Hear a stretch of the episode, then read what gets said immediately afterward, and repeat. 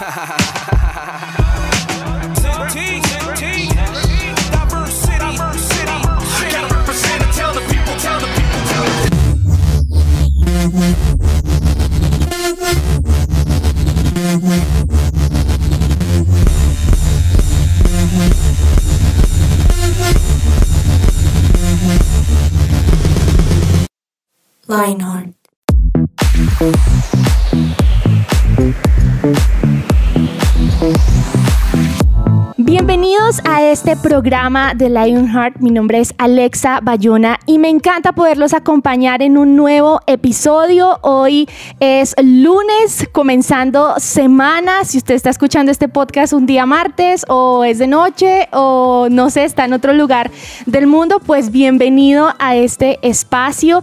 Y para que no se desconecten de todo lo que va a estar eh, pasando hoy durante nuestro programa y que de pronto nos haga un adelantico de lo que vamos a estar hablando porque el tema está bastante interesante, pues le voy a dar la bienvenida a este podcast y a este episodio a Tuto Malagón. Tuto, ¿cómo estás? Bien, Alexa, gracias. Qué chévere estar aquí con ustedes, compartiendo mesa y pues con todos nuestros podcast oyentes. Es que ese es un término que, que sí se usa, Sí. pero es un poquito enredado, ¿no? Sí, y es difícil de, Sí, de pronunciar. podcast oyentes. que ya, o sea, vocaliza, abre Vocaliza. bien la boca. Voy a traer un lápiz y lo voy a decir con el lápiz en la boca. bueno, mira que eh, vamos a hablar de historias. Sí. Historias. Hay gente que le gustan las, las historias, historias de las películas, de los libros. Bueno, vamos a hablar un poco por ahí. ¿Y, ¿Y qué tiene que ver eso con nosotros y con nuestra vida, no? Y pues qué tiene que ver con Dios, porque obviamente pues Dios es transversal a todos nuestros programas. Así que bienvenidos a este episodio que se llama Sé lo que hiciste, no se lo pueden perder y si lo van a escuchar hasta el final, que esperamos que sí nos acompañen, pues si les gustó, que lo puedan compartir y recuerden que esto es su presencia radio y es una producción y nos llamamos Lionheart 180 grados.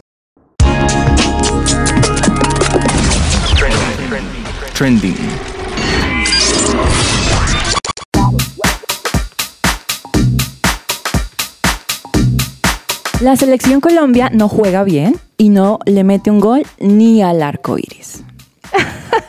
¿Qué tal estas declaraciones? Y quiero contarles un poco, porque recientemente eh, la selección Colombia ha sido bastante tendencia en nuestro país lastimosamente por los resultados que ha dado.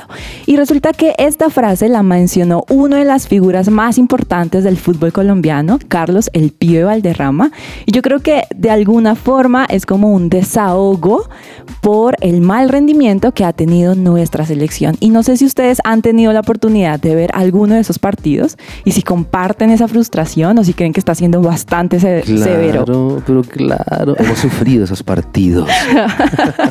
No, es que aparte de todo, creo que incluso la, la persona que no sea muy seguidora del fútbol o que no o que no sepa mucho entiende la gravedad de lo que sucedió en el último partido y de cómo pues pasó, cómo es posible que no hayamos metido ni un solo golecito. Sí, pues en realidad la última fecha, ¿no? Que fue nuestros dos partidos contra Perú, aquí en casa, y luego contra Argentina ya. Y no, eso nos, nos tiene bien complicados, más lejos que cerca. de acuerdo. Yo escuché una entrevista que le hicieron al pibe eh, antes del partido contra Argentina y le decían, bueno, pibe, eh, pero, pero ¿qué, a- ¿qué juego debe hacer Colombia en este próximo partido contra Argentina? Y el man súper indignado porque de verdad sí es como cara de esa pregunta, pues ¿qué tienen que hacer? Pues ganar, es que no pueden perder, ¿sí? O sea, no hay opción, ellos tienen que entrar a ganar porque si entran con mentalidad de un empate, pues no va a pasar absolutamente nada. Y creo que eso fue lo que sucedió. O sea, y quiero también mencionar como la presión también psicológica que de alguna forma pueden sentir los jugadores y lo que puede afectar dentro de la cancha, ¿no? Como perder uno tras otro partido, pues no vas a llegar lo suficientemente empoderado o seguro para ganar, digamos que los partidos, pero claramente es muy desafortunado estos resultados, pero bueno, hay un dicho y es con la fe intacta y quién sabe hasta cuándo vamos a estar con la fe intacta. Literal. Y aparte, pues a, a propósito del tema que hoy estamos hablando, pues esto es historia, ¿no? O sea, todos nuestros partidos con Argentina siempre creo que antes de jugar siempre recuerdan la historia, cuántos partidos hemos perdido, o hemos empatado o hemos ganado. Y pues nada, Las estadísticas. las estadísticas, literal. Pero detrás de todo esto hay un montón de historia y a propósito del tema de hoy, pues estamos hablando de, de los, de las, sí, de las historias, de los cuentos, de las películas. Y Sí. pues arranquemos. Hace poco, hace poco en, en Netflix salió un documental que habla acerca de la selección. Entonces, obviamente, eh, dicen sí, que, yo dicen que salió en, en un mal momento porque con esos malos resultados. Pero bueno, es, es- es una historia, ¿no? Eh, yo quisiera hacerles una pregunta. Ustedes, eh, cuando han visto una película o se han leído un libro, ¿no se han como imaginado que se meten dentro de ese, de ese video? Total, yo creo que uno llora, ¿no? De Yo, acuerdo. Yo, yo lloro, o sea, si estoy leyendo alguna novela, por ejemplo, yo me imagino todos los personajes y no me gusta leer, por ejemplo, el libro eh, después de haber visto la película. Sea, porque es como que ya sé cómo son los personajes físicamente, o sea, ya me los describieron, entonces se pierde como ese encanto de, de tratar uno de imaginarlos, pero claramente uno se mete en la historia y sufre y llora y se alegra con el que con el malo y etc. Sí, odia, odia al malo, sí. Sí, Yo creo que todos nos ha pasado eso que eh, nos dejamos llevar por los sentimientos y las emociones. Entonces, al final, cuando, si es una película de acción, cuando matan al malo, uno siente como, como una satisfacción. Porque se Como un mete- fresquito. Sí, porque se mete en la película. Si hicieran una película sobre sus vidas, ¿cómo creen que debería llamarse? ¿Cuál, cuál sería el nombre de esa película? Y pues, ¿y por qué? A ver. Uy, esa No, pregunta es muy difícil. muy Esto va difícil. trascendental, ¿no? Pero ¿Tú ya Muy tienes la respuesta. Tutu? Eh, no. Yo me estoy imaginando muchas como títulos de muchas películas, pero entro en conflicto porque es como, ay no, pero no es literalmente Toda mi vida. Toda mi vida, ¿saben? Sí. Como no es exactamente como ocurre en la película, pero tal vez el título funcionaría. Entonces, no sé. A mí- bueno, eh, a mí me encanta mucho una película que a propósito es un libro. Ahí Alexa va a estar como, ¿cómo es? Bueno, Eh, se llama El olvido que seremos. Y Ah, definitivamente excelente. creo que muchos de nosotros podemos vivir, o bueno, en mi caso, eh, siempre intento vivir cada, cada día como si fuera el último. Ahora, esto suena como cliché, pero si fuera el último día en que veo a mi mamá, quisiera amarla y decirle que le amo. Si fuera el último día en que veo a mi hermana, quisiera molestarla, pegarle un pellizco, eh, Sí. pelear con... Ah, no me enteras. Eh, pero sí, como, como vivir al máximo, tal vez eh, con mi novio también, como amarlo. Eh, y, y siento de alguna manera que, que es como el título que me gustaría al final, como recordar, y es que puede vivir una vida significativa para otras personas. Wow. Yo quiero hacer aquí un paréntesis. Ajá. No es el novio. Es el, Ah, promet- el prometido. Sí, Ah, porque es que una cosa es ser novio y otra prometido. Contando sí. Historias. Ahora, quiero decirles que este año voy a hacer historia, claro que sí. Casándote. casándome. Ah, Uy, muy bien. Felicitaciones. Gracias, gracias. Ya, cierro el paréntesis. Uy, tremendo, tremenda noticia. Noticia no, no. Bueno, eh, si, si ustedes no pudieran contar su historia, ¿cierto? Pues no sé, se me ocurre que de pronto cuando uno ya sea viejito y esté con, con sus nietecitos allá sentado en la chimenea y les voy a contar una historia. si uno no pudiera hacer eso, em, ¿ustedes a quién escogerían para que contara su historia? ¿Sí? Si, al- si alguien tuviera que contar su historia, porque ustedes no pueden, ¿quién sería esa persona? ¿Y por qué? Está muy trascendental. Tremendas estas preguntas, preguntas. porque creo que en mi caso amaría que fuera o un nieto, que en este momento no lo tengo, eh, o alguien tal vez que no sea mi familia, pero que haya impactado su vida. Uf, eso para mí sería como muy gratificante. Eh, en mi caso, como, como sería bastante, no sé, como impresionada lo que otra persona tal vez ajena a, a mi círculo más Eso es muy cercano cierto. Puede pensar o decir de lo que vio que hice. Eso, eso, es, eso es tremendo porque es como el legado, ¿no? De acuerdo. Sí, como la herencia que uno deja o el legado que otros quieren seguir o continuar y eso sería tremendo. Yo tengo otra visión Yo creo que para no perder detalle de mi vida, si algo, si hubiera algo muy chévere de contar, creo que escogería o a mi mamá. Wow. Sí, Las porque, mamás se saben porque todo de uno. saben todo y, y- y- y tienen una visión muy diferente de, de- de cada uno de nosotros respecto a las demás personas. Y creo que a mi esposo, porque Wow. finalmente también pues uno convive 24/7 en, en el en sentido figurado, pero creo que sí, ellos, ellos sabrían cómo contar la historia y sabrían cómo quisiera yo que la contaran. Wow. Creo que eso, esa es otra, es otra perspectiva. Tremendo. Yo, yo tengo una tercera perspectiva. A ver, Wow. cuéntanos, Tuto, ¿cuál es tu Yo perspectiva? escogería a alguien que supiera contar historias, que fuera muy buen comunicador. Eso también es muy importante. Para que hiciera de mi historia, pues le hiciera justicia, ¿cierto? Pero que eh, también la que no se vaya a pixelar. Sí, no, no, no, no, no, no. No, o, que, o que vaya a ser eh, poco interesante cuando en realidad es muy interesante. Entonces, escogería a alguien, un buen comunicador, que contara mi historia, que, que fuera una persona bien, bien pila para eso. Eso es, esa, eso es cierto, porque finalmente, no sé, si por ejemplo en mi caso yo pusiera a mi mamá, pues seguramente mi mamá necesita de un comunicador que le ayude a ordenar las ideas para poder contar la historia, pero eso es muy cierto, Tuto. Bueno, entonces hoy vamos a estar hablando acerca de esto y quiero que todos piensen en eso. Bueno, ¿cuál sería el nombre de la película de mi vida? Si no pudiera yo contar mi historia, ¿a quién elegiría para que contara esa historia? Y más adelante les voy a contar, pues, o les vamos a contar qué ¿De tiene qué que se ver. trata? Exacto. Tremendo, por favor no se desconecten, recuerden que esto es una producción de su presencia radio, esto es Lionheart. Y después venimos, mejor dicho, venimos con una nueva sección en este 2022 y pues nada, esto se llama Puro Flow.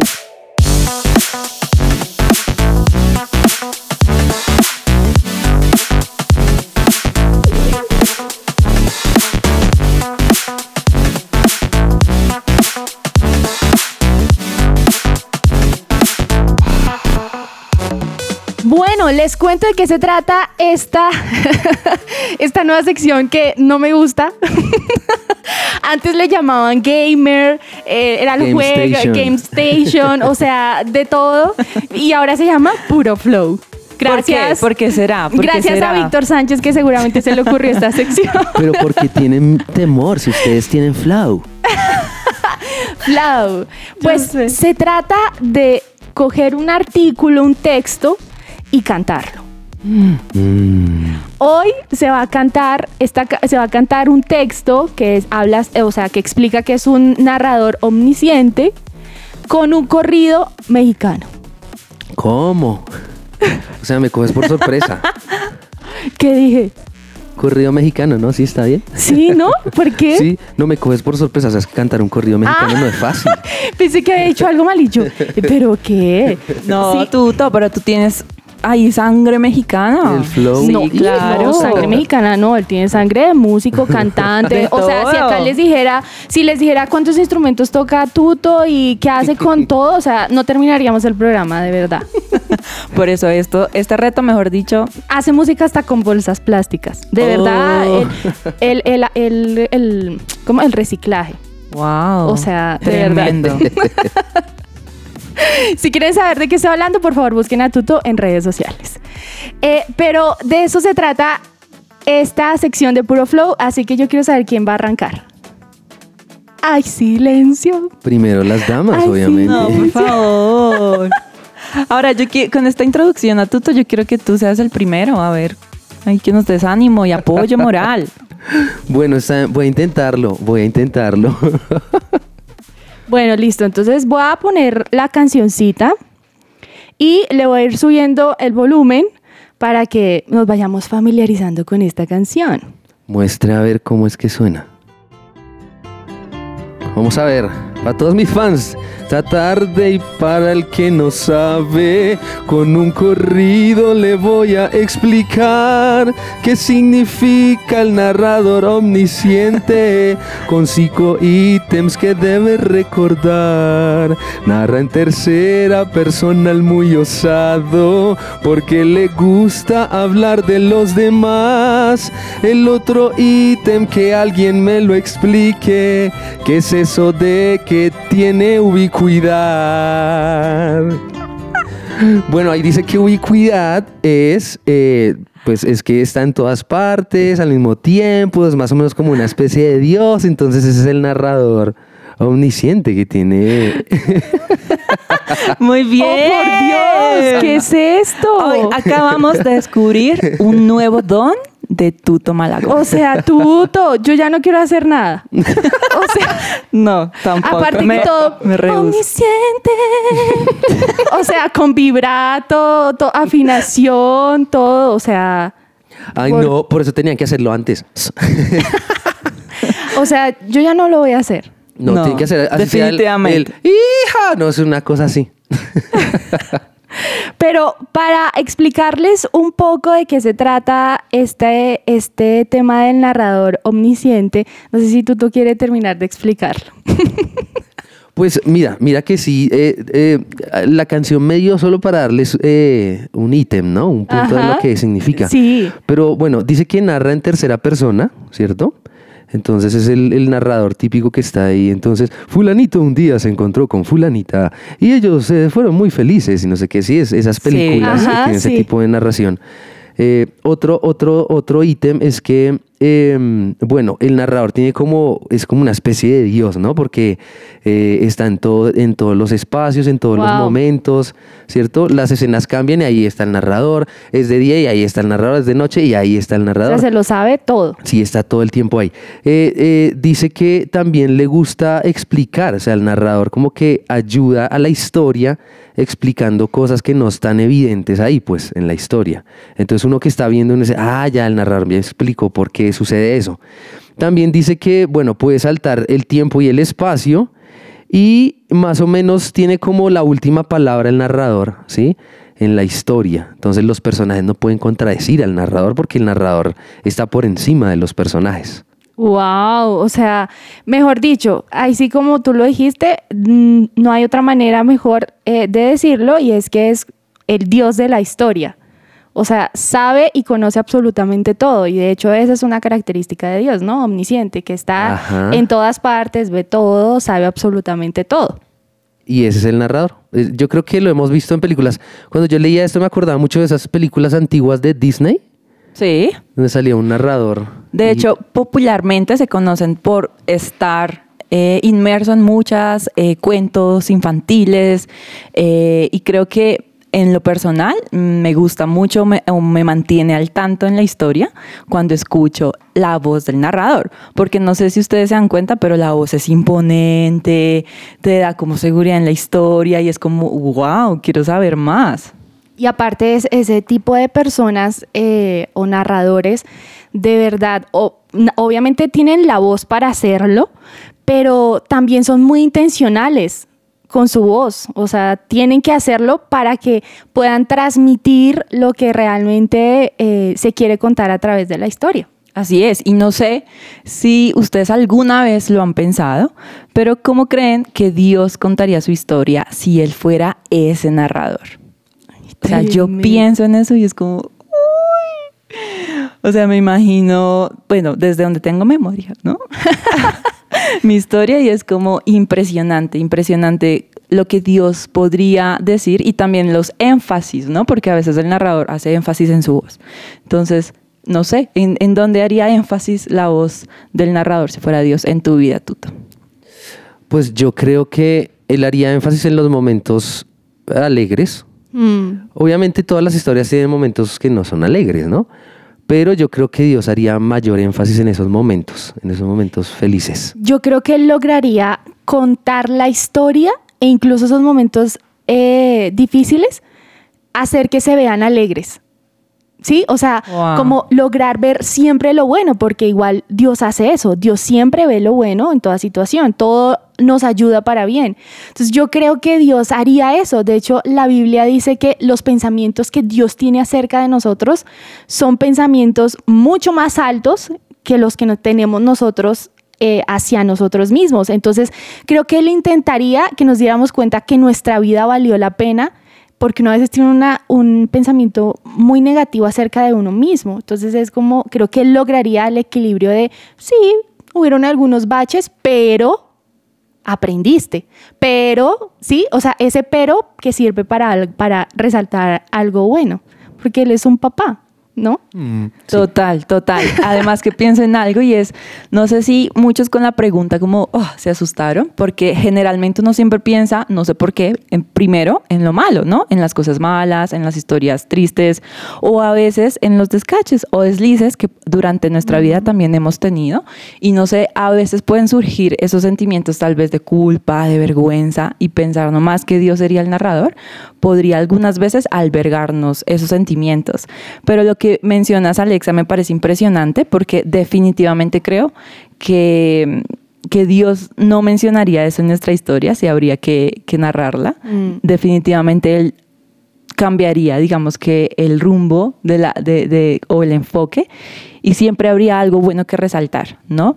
Porque además eso hace un papá y yo siento que el rol más cercano que podemos imaginar de Dios es como un papá. Y no sé si los que me están escuchando pueden sentir esa sensación también, pero si en algún momento han sentido vergüenza por algo que ustedes hicieron durante toda su vida o algo que en su historia usted dice, ah, yo cambiaría eso me da vergüenza, yo lo cambiaría. Quiero decirle que en las manos de Dios es completamente diferente y va a ser usado para bien.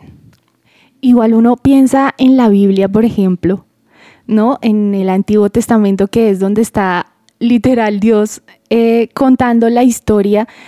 El, Nuevo Testamento tiene tantas, tantas, eh, no sé, tantos matices como eh, literal eh, la guerra, amor, odio, perdón, misericordia, abundancia, eh, sí, vuelve y se cae, vuelve y se levanta, o sea, hay como, tan, como mezcla de tantas historias, pero, pero al final del Antiguo Testamento está la promesa de que algo bueno iba a pasar.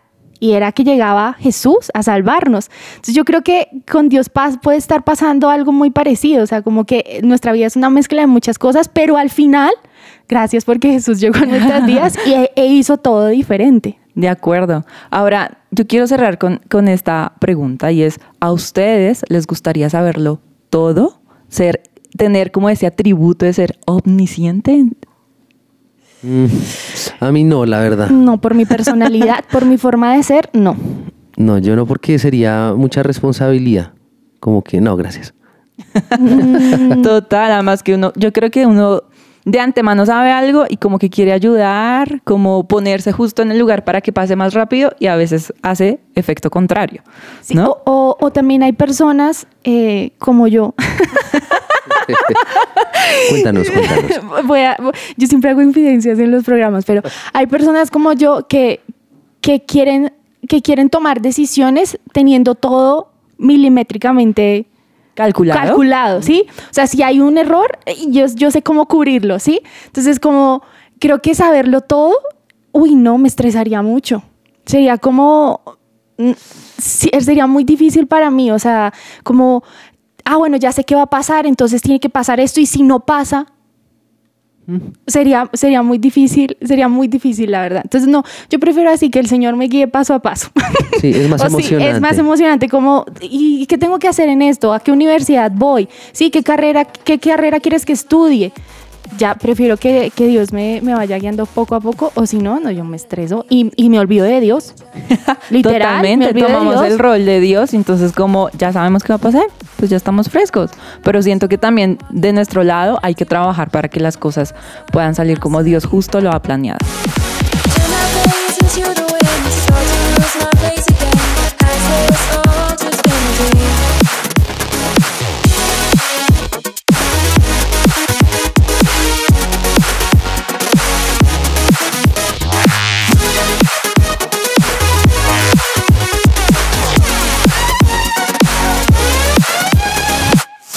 Esta nueva sección que es para ti es como eh, lo dije, lo dije en un programa pasado, es como la evolución de varias secciones que siempre hemos tenido, pero hoy la verdad queremos con, este, con esta parte del programa que ustedes se puedan llevar un versículo, que puedan saber que lo que estamos hablando hoy durante todo el, todo el, el podcast está en la Biblia. No es como que Pau y Tuto y Alexa se sentaron y dijeron, ay, hablemos de esto porque nos parece chévere. No, está, hay algo que lo sustenta y está en la Biblia y se encuentra en el Salmo 100 139 del 1 al 6. Y dice así, se los voy a leer porque de verdad ese salmo es muy, muy chévere. Dice, Señor, tú me has examinado y me conoces. Tú conoces todas mis acciones. Aún de lejos te das cuenta de lo que pienso. Sabes todas mis andanzas, sabes todo lo que hago. Aún no tengo la palabra en la lengua y tú, Señor, ya la conoces. Por todos lados me has rodeado. Tienes puesta tu mano sobre mí. Sabiduría tan admirable está fuera de mi alcance. Es tan alta que no alcanzo a comprenderla. A mí me parece tremendo este salmo y me encanta esta frase que dice, sabes todas mis andanzas.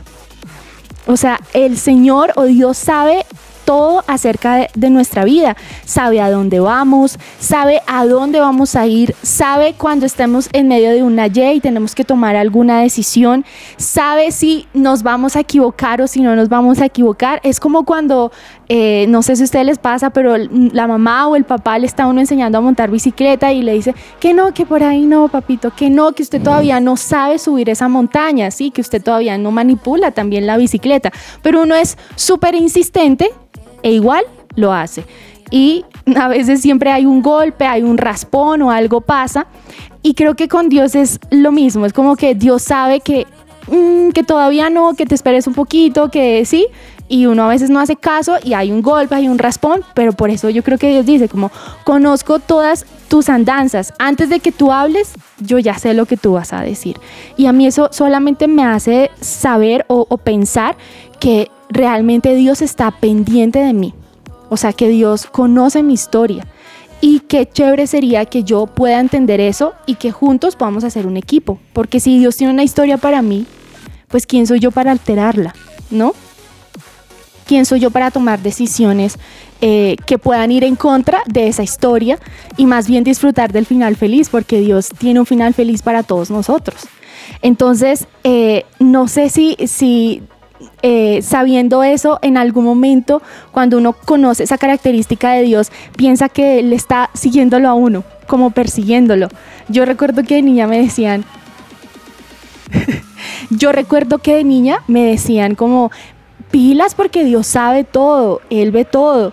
Pero eh, no era como la sensación chévere de, ay, Dios ve todo, me está cuidando, sino como de, me persigue. y si hice algo malo, pues él sabe que hice algo malo. No sé si a ustedes les, les, pasó, les pasó eso o en algún momento se, se han sentido perseguidos de alguna otra manera.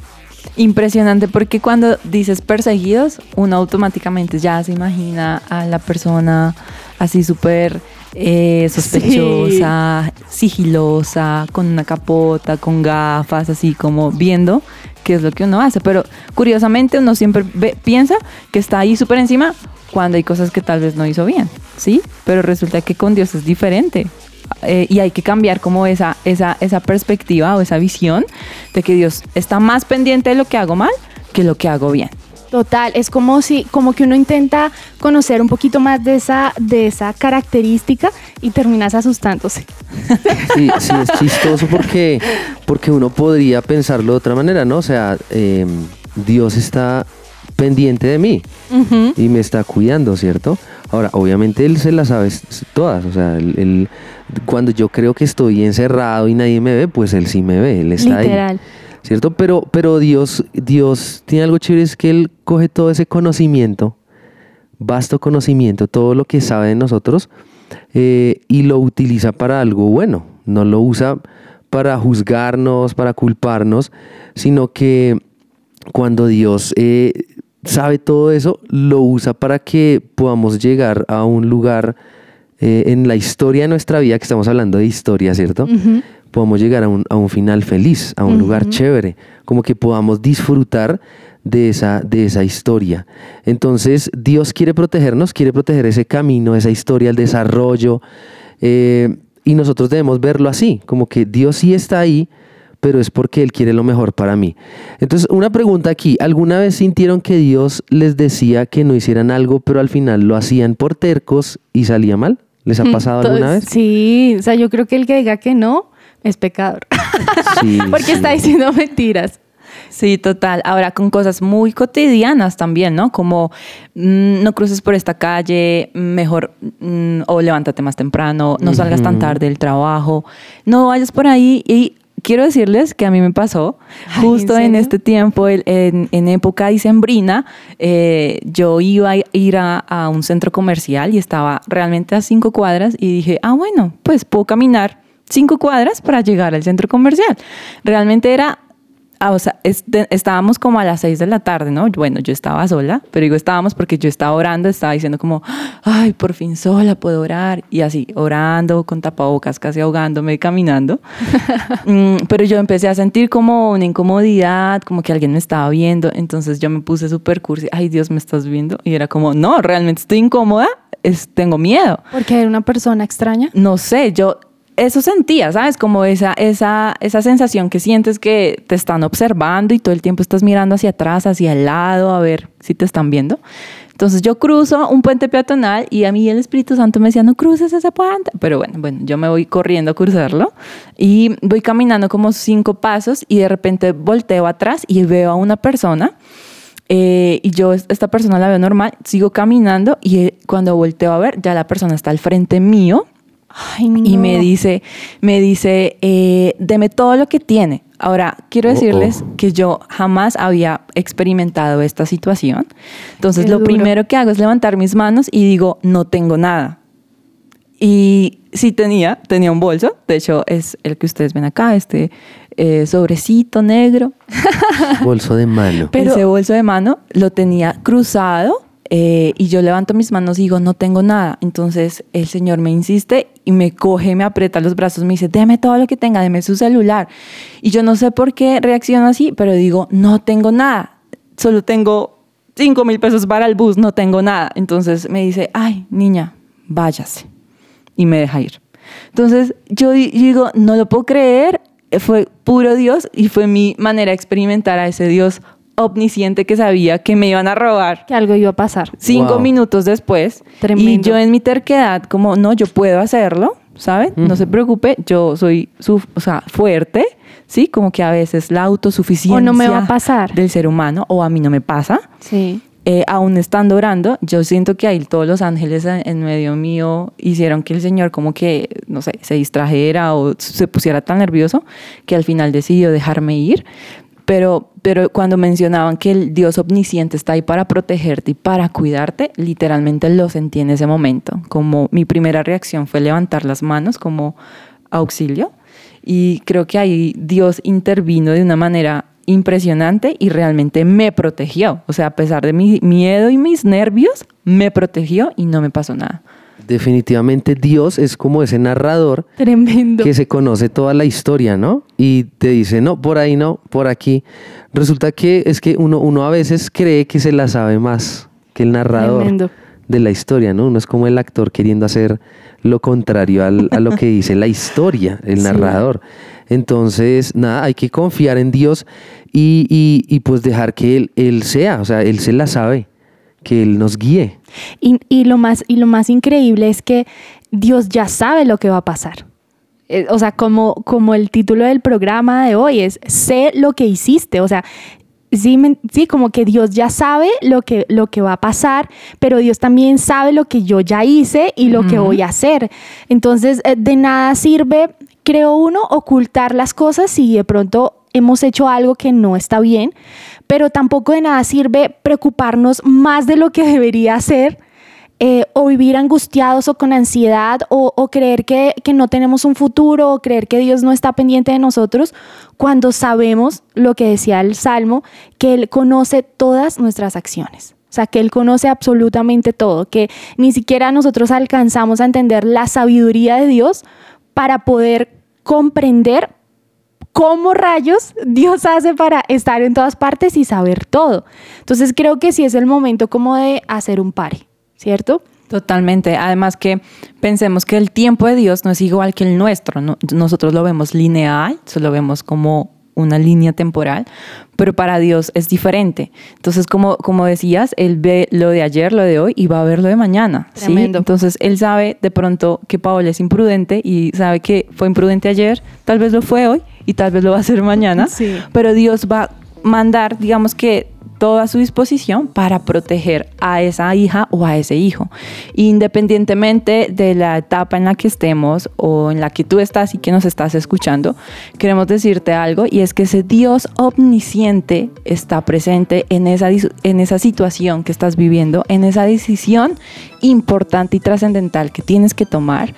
Eh, no, como no estás solo tomando esta decisión, definitivamente Dios no solamente está para observarte y sentarse en su trono y ver cómo lo vas a resolver. Juzgar. Exacto, sino más bien cómo tú puedes pedir esa ayuda y esa intervención divina, porque literalmente a veces solo necesitamos intervención divina y Él va a estar justo ahí, en ese momento preciso, en ese instante, ayudándote, protegiéndote y siendo ese Dios del Salmo 139. 39. Yo creo que mm, lo, lo- mejor dicho, lección de hoy es no googlee. ¿Sí? No googlee qué va a pasar con su vida, no vaya a fuentes que no le van a dar respuesta, eh, no confíe, ahí sí, como dice la Biblia, maldito el hombre que confía en el hombre, ¿sí? Que pone sus ojos donde no los debe poner, porque Dios sabe lo que va a suceder. Entonces, más bien, tómense en el tiempo de confiar en Dios, de conocer a Dios, de hacer un par en su vida y entender que Dios tiene una historia que ya escribió para nosotros y que en esa historia está Jesús, que vino a cambiar nuestra historia para darnos, como decía Tuto, un final feliz, que es vivir en la eternidad con Él, porque ese es el final feliz. Entonces, eh, creo que es, esa es como la conclusión de nuestro programa de hoy. Les damos las gracias por haberse quedado hasta el final de este programa. Fue un gustazo poder hablar con ustedes, charlar, como digo yo, conversar, echar rulo. Eh, un término bastante bogotano. Eh, pero los esperamos en un próximo episodio. Si les gustó este programa, recuerden que lo pueden compartir, lo pueden encontrar en todas las plataformas digitales y no se olviden que esto es su presencia radio y que este programa es una producción de esta emisora que los ama y les en- le encanta llevarles contenido que, que lo- que les pueda ayudar. Así que gracias por habernos acompañado y nos escuchamos en un próximo programa. Chao, chao.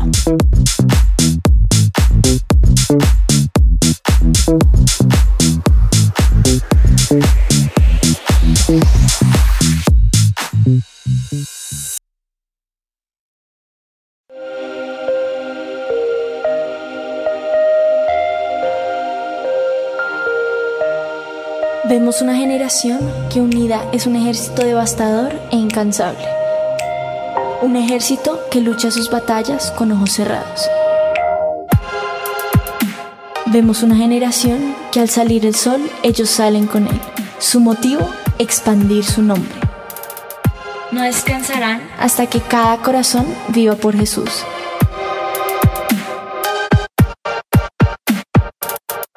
Vemos una generación cuya pasión y santidad quema los ojos de quienes los miran.